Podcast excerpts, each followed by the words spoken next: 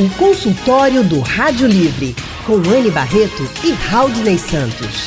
Faça a sua consulta pelo telefone 3421 3148. Na internet www.radiojornal.com.br. Rádio Livre. Boa tarde, doutor. Boa tarde, doutor Renan Eboli. Muito obrigada por estar com a gente no nosso consultório de hoje. Ah, boa tarde, Anne. Boa tarde, Haldney, Big e todos os ouvintes. É um grande prazer estar aqui com vocês hoje, mais uma vez aqui na Rádio Jornal. Consultório do Rádio Livre hoje vai tratar sobre a saúde do homem. Apesar do público masculino não ser tão preocupado em ir ao médico com frequência, é muito importante cuidar da saúde. No mês de novembro, muito se fala sobre o câncer de próstata, mas outras doenças também preocupam. Uma delas é a Síndrome de Fournier, uma doença rara, mas que tirou a vida do primo do nosso ouvinte José Fernandes, do bairro do Sancho, e foi ele quem pediu para a gente falar no consultório do Rádio Livre sobre essa doença que é realmente perigosa. Já o nosso ouvinte Luciano Moura, aqui do Recife, pediu para que a gente também falasse no consultório sobre a síndrome de Peyronie, que é, comete homens mais maduros. E quem vai dar as orientações para a gente sobre este assunto é o urologista, membro da Sociedade Brasileira de Urologia, Renan Éboli. Boa tarde, doutor. Boa tarde. E para você que está nos ouvindo e tem dúvidas, quer participar aqui do nosso consultório, você pode participar com a gente pelo telefone, também mandando mensagens pelo painel interativo no nosso site ou no Facebook da Rádio Jornal e, se preferir, ainda tem o WhatsApp. O número é o 99147 8520. Doutor Renan, eu vou começar com o caso do nosso ouvinte, do José Fernandes, do bairro do Sancho, ele que pediu para que a gente fizesse um consultório sobre a síndrome de Fournier. Ele disse que um primo acabou morrendo vítima dessa doença. E que esse primo e que nem a família sabiam da existência dessa doença. Então eu queria que você explicasse um pouquinho o que é essa síndrome de Fournier. Bom, é, Anne, de fato, a síndrome de Fournier é uma doença muito grave. Ah, para você ter uma ideia, ela tem uma chance de mortalidade que gira em torno de um quarto a metade dos pacientes quando estão acometidos. E ela é uma infecção bacteriana que acontece na região do períneo, né, que é a próxima região do ânus, e que pode acometer ambos os sexos, tanto homem quanto mulher. Uma coisa que une muito esses pacientes é que normalmente são pacientes com imunossupressão. Pacientes que por algum motivo uh, tem a imunidade mais, mais uh, com menos capacidade de resposta, que faz com que a virulência dessas bactérias, ou seja, que a agressividade dessas bactérias, transforme aquela área de períneo uh, em uma área que gera uma necrose. Por isso que ela é chamada também de faceite necrosante. Ou gangrena de Fournier. Né, Ou gangrena de Fournier. Agora, Exatamente. ela dá algum sinal antes de acabar cometendo os pacientes, assim, no comecinho da doença, tem algum sinal que, que os homens possam ficar atentos? Sim. Na verdade, a gangrena de Fournier, ela sempre deve vir atrelada a alguma porta de entrada, alguma infecção que gerou aquele alastrar da doença, que seria uma sepse grave. Então, na maioria das vezes, são afecções anorretais. Por exemplo, um abscesso perianal, ah, algum, ah, algum pé de cabelo, algum furúnculo naquela região, isso pode gerar.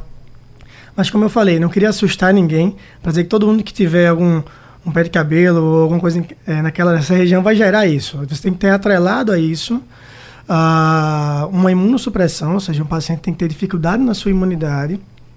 E na grande maioria das vezes, no qual o paciente procura uma assistência médica, que é feito o exame e o diagnóstico dessa doença, a gente inicia antibióticos potentes, né, e que algumas vezes são necessários, inclusive, a retirada de um fragmento de pele, de uma região, para que possa tratar de maneira adequada essa doença. Mas dá para curar o paciente? Dá. Mas como eu falei, uh, talvez o paciente chegando mais cedo ao médico, reconhecendo esse início de um abscesso, de uma coleção naquela região, inicia o antibiótico ela não evolui. É, eu acho que foi boa essa pergunta, deixar bem claro ela já não inicia como síndrome de Fournier. Ela inicia como uma outra doença, como eu falei, um abscesso perianal, uma inflamação na região do escroto, ah, do testículo, e ela evolui com uma síndrome de Fournier, ou seja, é uma doença que não estava tratada, e essa infecção ela evolui virando uma doença loco-regional ou uma doença do corpo inteiro, né? Doutor, e essa doença de Peyronie? Bom, a doença de Peyronie ah, é uma outra doença totalmente diferente. Então, fechando esse capítulo da, da, da questão do Fournier. A doença de Peyronie é uma doença que acomete homens mais velhos. É uma doença que realmente é muito mais ah, cuidada pelo urologista. E o que é essa doença? A, é, é a existência de uma tortuosidade no pênis do homem. E essa tortuosidade é associada a alguns pequenos nódulos nos corpos cavernosos. O corpo cavernoso é um pedaço do pênis que enche de sangue e que mantém a ereção do pênis masculino. E essa tortuosidade ela pode gerar dor e dificuldade de relação. Alguns pacientes chegam a ter inclinações acima de 90 graus, o que obviamente impede a relação sexual. Ela não tem uma causa, uma etiologia definida. A gente acredita que seja relacionada a pequenos traumas ao longo da vida, traumas durante a relação, e que trazem essas microcalcificações e fibroses, e trazendo, consequentemente, essa, essa tortuosidade. Na maioria das vezes, o tratamento é ligado apenas à medicação. Você pode fazer algumas medicações que diminuem a dor e que em um ano, um terço dos pacientes melhoram outro um terço se estabiliza e outro um terço piora. Esses pacientes no qual houve uma estabilização ou uma piora, desde que essa piora da angulação impeça a relação ou que traga muito desconforto ao doente, aí sim é indicado procedimento cirúrgico. E como esse procedimento cirúrgico é feito, doutor? É para retirada desses nódulos? Como é que age, aí no, neste caso, da síndrome de Peyronie, a cirurgia? Ana, é muito boa essa sua pergunta, porque uh, esse tratamento cirúrgico depende muito da angulação que você tem. Se a angulação for uma angulação pequena e o paciente tiver um, um pênis com haste é, suficiente, a gente pode fazer apenas uma aplicatura contralateral, ou seja, você vai encurtar um pouco o pênis do outro lado e ele vai ficar reto novamente, permitindo que ele tenha relação e sua funcionalidade preservada. Em alguns casos, no qual a curvatura é muito intensa ou acentuada, a gente pode fazer incisões que relaxam esse nódulo, ou seja, que abrem esse nódulo, e realizar alguns enxertos que vão desde pericárdio bovino até mesmo estruturas ah, sintéticas que fazem a reconstituição dessa haste. Então existem essas duas formas. Falando sobre a saúde do homem e a síndrome de Fournier. Estamos recebendo o urologista, membro da Sociedade Brasileira de, Urologista, de Urologia, Dr. Renan Eboli. E quem vai conversar com a gente nesse bloco do consultório é o Marcos, de Jaboatão dos Guararapes. Marcos, boa tarde para você. Boa tarde, Ana Barreto, boa tarde, Raul de Santos, e boa tarde, doutor Renan, não é? Do urologista? Isso. Isso. Olha, minha pergunta, doutor, é o seguinte. No ano 2009, eu estive, eu estive né, problema de ereção eu fui ao meu urologista, então ele passou um medicamento injetável para aplicar nos corpos cavernosos né, do pênis. Aí eu pergunto se tem alguma objeção no futuro, mas mesmo assim eu me sinto ótimo e continuo aplicando. Poderá acontecer alguma coisa no futuro, doutor? Então, doutor Renan? Ah, tudo bem, Marcos. É uma excelente pergunta sua.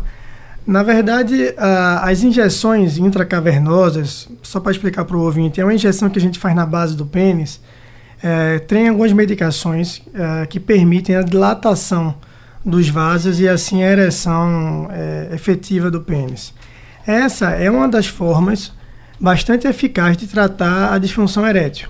Ah, existem outras medicações que podem ser utilizadas, como medicações por via oral, né, que são as drogas mais famosas, mas alguns pacientes que não têm resposta a essas é, medicações ou que por qualquer motivo qualquer preferem, preferirem a realização da injeção, ela pode ser realizada e ela não traz nenhum prejuízo para você, é, nem para o seu corpo cavernoso, enfim.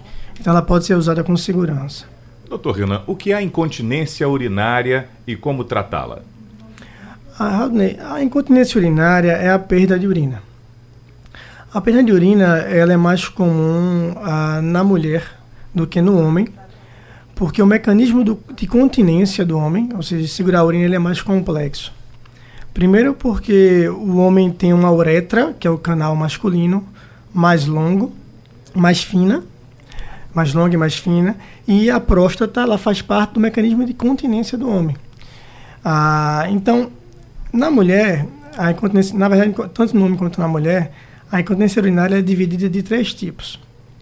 A incontinência urinária é relacionada ao esforço, a incontinência urinária é relacionada à urgência e a incontinência urinária mista, no qual há um somatório de percentual das duas tipos de incontinência. A incontinência urinária de esforço, ela está ligada a uma incapacidade uh, do esfíncter, que é o canal da musculatura que segura a urina, de manter essa urina presa na bexiga. E isso pode estar relacionado tanto a desde um procedimento cirúrgico, como a, por exemplo, multiparidade na mulher, vários partos, né, podem trazer essa fragilidade na continência e a perda. Já a incontinência urinária de urgência, ela não está ligada necessariamente a essa fragilidade dessa capacidade de continência que da musculatura. Ela está ligada a uma contração da bexiga de maneira involuntária. Então, por motivos diversos, a bexiga ela pode se contrair sem ser de maneira voluntária e há essa perda de urina. Então, existe um estudo chamado estudo urodinâmico que permite a gente diferenciar esses dois tipos de incontinência. Então, respondendo de maneira clara a sua pergunta, qual seria o tratamento, ah, depende do tipo de incontinência. Se a incontinência é de urgência, aquela na qual a contração acontece de maneira involuntária, existe uma série de medicações que permitem a melhora dessas contrações. Já se a, a incontinência for de esforço, a gente deve gerar um outro mecanismo para manter essa continência. Então, um procedimento cirúrgico pode ser realizado, como desde a colocação de slings, que são pequenas fitas que levantam a uretra, como também a colocação de um esfíncter artificial. Então, são procedimentos cirúrgicos.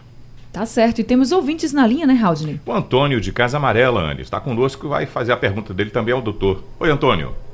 Boa tarde. Boa, tarde, Antônio. Doutor, eu tomo medicamento hipertensivo, tenho misartana. Eu posso tomar veneno, genérico Viagra? Fala alto, Antônio. De novo, amigo. Eu tomo telmisartana para pressão alta. Eu posso tomar é, genérico Viagra? Hum.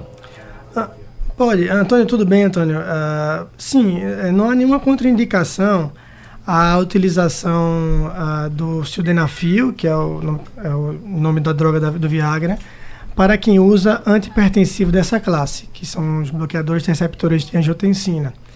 A única contraindicação de medicação para uso de Viagra ou afins é quem usa uma substância chamada nitrato que as medicações são sustrato, ordil, monocordil, porque essas medicações elas trazem uma dilatação da artéria pulmonar e de algumas artérias e que quando associado aos inibidores de 5-PDE, que são essas classes de remédios que trazem ereção, isso pode trazer uma hipotensão, uma queda na pressão grave e pode ser difícil e trazer prejuízo para o doente.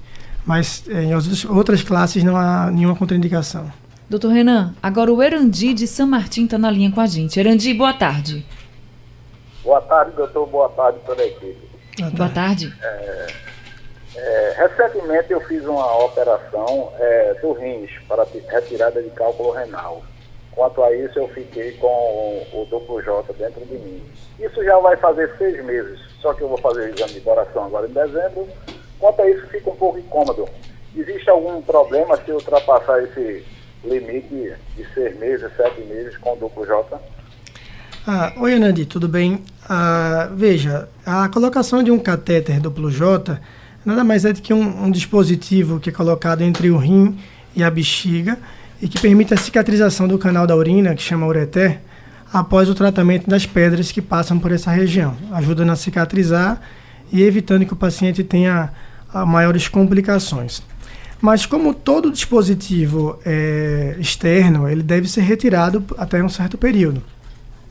E o tempo que você me passou, que são de seis meses, realmente já é um tempo avançado. A gente considera normalmente que o catéter duplo J deve ficar com o paciente, na média, até três meses.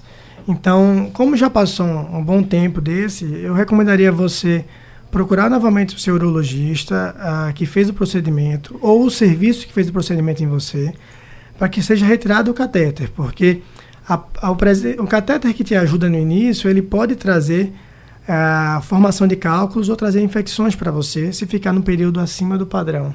O urologista Renan Eboli é quem está respondendo as dúvidas e também dando orientações sobre várias doenças que podem atingir os homens. Uma delas, que é a síndrome de Fournier, que foi pedida pelos nossos ouvintes. A gente tem uma notícia que saiu até no ano passado que medicamentos para diabetes poderiam causar essa infecção bacteriana, doutor Renan.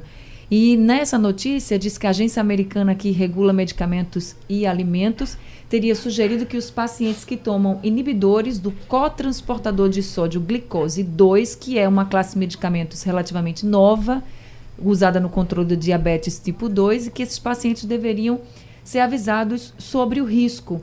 Aqui no Brasil a gente já tem uma, essa relação, já que nos Estados Unidos eles fizeram essa relação que poderia estar causando o problema, a síndrome de Fournier. Aqui a gente já tem essa comprovação de que remédios como esse tipo de remédio, esse inibidor para diabetes tipo 2, poderia causar a síndrome de Fournier? É, Anne, é o seguinte, eu particularmente desconheço essa relação. Ah, o que a gente tem bem consolidado na literatura é que todos os fatores que possam influenciar na queda na imunidade eles podem trazer a síndrome Fournier. Na verdade, a evolução de uma infecção daquela região que evolui para uma síndrome de Fournier.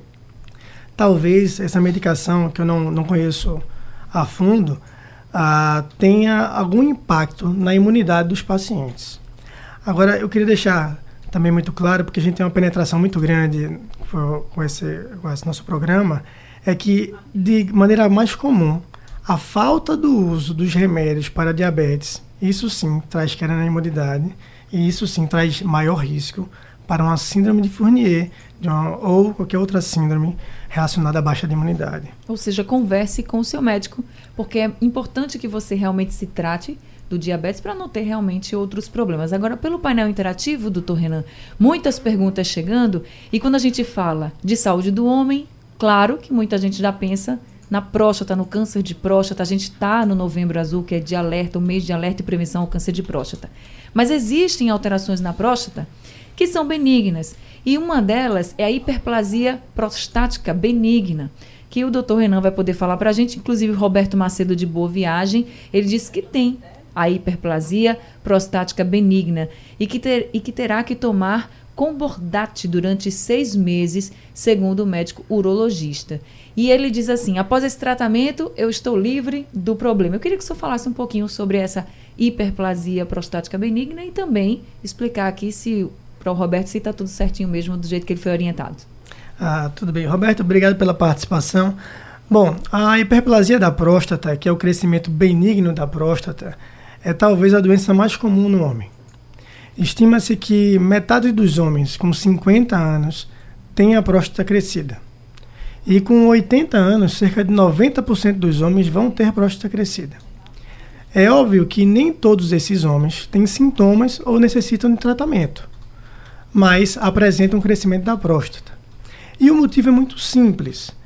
A próstata ela é alimentada pela testosterona, que é o hormônio masculino. Então, com o longo da, dos anos, a exposição da testosterona, a próstata ela vem crescendo. E quais são esses sintomas de próstata crescida? O primeiro deles talvez seja o jato mais fraco. Não é incomum a gente perceber que os homens apresentam diminuição na sua capacidade do jato, na velocidade do seu jato. Quem é homem aqui lembra que quando pequeno brincava até de fazer xixi contra o vento, né? E depois, quando tá mais velho, tem até medo de não fazer xixi no pé, porque tem que encostar no vaso para não, não urinar. Alguns outros sintomas também são comuns. Uh, por exemplo, a questão de levantar várias vezes à noite. Uh, não é comum num homem jovem uh, levantar mais de uma vez à noite para poder ir no banheiro fazer xixi. Já no homem mais velho, com o crescimento da próstata, a gente apresenta dificuldade de esvaziar por completo a bexiga e isso traz uma necessidade de ir várias vezes à noite. Então, essa necessidade de levantar duas, três, quatro vezes à noite traz vários impactos na sua qualidade de vida. Isso pode impactar na sua queda da sua capacidade produtiva, porque você fica mais cansado, um aumento da irritabilidade e pode trazer até mesmo aumento nos riscos cardiovasculares. Você tem maior risco de infarto, maior risco de AVC. Veja só, a gente está falando sobre próstata e olha o impacto que tem na qualidade de vida do homem. Outro sintoma que não é incomum pode estar relacionado ao que a gente falou há pouco tempo, Raul, né? a questão da urgência miccional, uhum. a questão de correria para ir no banheiro. Dentro do processo uh, de crescimento da próstata, a bexiga vem tendo que fazer cada vez mais força para poder eliminar aquela urina ou esvaziar aquela urina, já que a próstata está crescendo. E isso pode trazer tremores na próstata, contrações involuntárias dessa próstata.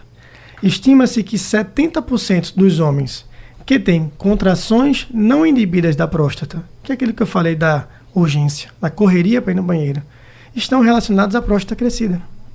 E 30% a outros fatores, como uma doença de Parkinson, enfim, uma diabetes, qualquer outra, outro motivo que possa levar a isso.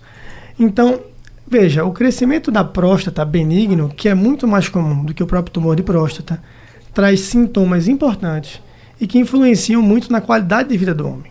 O Roberto disse que vai tratar durante seis meses. Se não tratar, por exemplo, pode se tornar um câncer de próstata não. ou não? São, costumam ser vias de crescimento de estruturas diferentes. Mas se ele não tratar, ele pode, além de manter o impacto na qualidade de vida, ele pode chegar ao ponto de fazer uma retenção urinária aguda. O que significa isso? Ele vai prender a urina, a bexiga vai ficar muito cheia, a ponto de ter dores horríveis, não, e ele vai ter que passar uma sonda para poder urinar, e não vai conseguir urinar sem sonda. Então, que é um outro problema de saúde pública que a gente tem. Nós temos muitos pacientes a, na fila de espera para uma cirurgia usando sonda, que é uma coisa que traz um desconforto e uma queda brutal em sua qualidade de vida. Ô, doutor, eu, eu, o senhor puder, puder, depois já somar nessas orientações que o senhor está dando, o que é a andropausa, que as pessoas estão perguntando aqui também, pra ah, o, no caso do homem. Certo. Ah, bom, só para concluir a questão da HPB, né, da, do crescimento uhum. benigno da próstata. Então, quando o paciente tem esses sintomas, a gente vai avaliar. Se os sintomas forem leves, a gente pode tomar apenas algumas pequenas medidas. Por exemplo, se a única queixa que ele tem é ir no banheiro à noite, duas, três vezes, a gente pode diminuir um pouco a ingesta de água à noite. A gente pode trocar algumas medicações, às vezes um diurético que ele está fazendo à noite, passa para fazer pela manhã. Hum. A gente pode pedir para o paciente fazer uma micção programada. Antes de deitar, faz um xixi, que você vai conseguir esvaziar melhor a bexiga e não levantar tantas vezes. Já aqueles pacientes que têm sintomas mais severos, a gente tem que passar para remédios. E esses remédios, severos ou moderados, um deles é esse que você explicou, que é o Combodart. O Combodart, ele é uma associação entre dois remédios, que um que permite a dilatação do canal e outro que ajuda a murchar a próstata. É o tansulosina, que dilata o canal, e a dutasterida, que murcha a próstata. E murchando a próstata, você consegue melhorar a questão da micção. E nas últimas situações, ah, que são os pacientes muito graves ou, ou que pacientes que não responderam aos remédios, aí você vai partir para o procedimento cirúrgico, basicamente é aquela famosa raspagem na próstata. Você tira o miolo da próstata e o paciente volta a urinar perfeitamente. O doutor Renan Eboli, que é urologista, está participando aqui com a gente. Doutor Renan, a gente prometeu para nesse bloco já falar sobre andropausa. É, foi isso mesmo. Ah, na verdade, existe um termo que é utilizado atualmente para o que era chamado de andropausa. Chama-se DAEN, é uma sigla de deficiência androgênica do envelhecimento masculino. E o que, que é isso? É uma caracterização de dois componentes. O primeiro é a diminuição da testosterona. Isso é uma situação que ocorre é, de maneira não incomum com o passar da idade e associado a isso, presença de fatores como disfunção erétil, a diminuição da sua capacidade produtiva, perca de massa muscular, a, às vezes até um pouco de ganho de, de massa de obesidade. Então, a, a deficiência androgênica do envelhecimento masculino, ela é ligada a dois, dois fatores, queda da testosterona mais sintomas é quando a gente indica a reposição de testosterona. Tá certo, o nosso consultório está chegando ao fim. Obrigada, viu, doutor Renan, por todas as orientações. Seja sempre bem-vindo aqui ao nosso consultório. Uh, eu que agradeço, agradeço a Haldner, a Big, a todos que estão aqui uh, e a todos os ouvintes. Uh, espero ter, de alguma maneira, contribuído para esclarecer os nossos ouvintes e tentar ajudar de alguma forma não só nesse mês de prevenção à saúde do homem, mas em todos os meses, né? É verdade, todo dia é dia de cuidar da saúde. Dr. Renan coordena o serviço de urologia do Hospital dos Servidores de Pernambuco e atende no Instituto de Urologia do Recife, que fica no bairro da Boa Vista. O telefone é o 3128 1110. Obrigada a todos os ouvintes. Sugestão ou comentário sobre o programa que você acaba de ouvir, envie para o e-mail ouvinte@radiojornal.com.br ou para o endereço Rua do Lima 250, Santo Amaro, Recife, Pernambuco.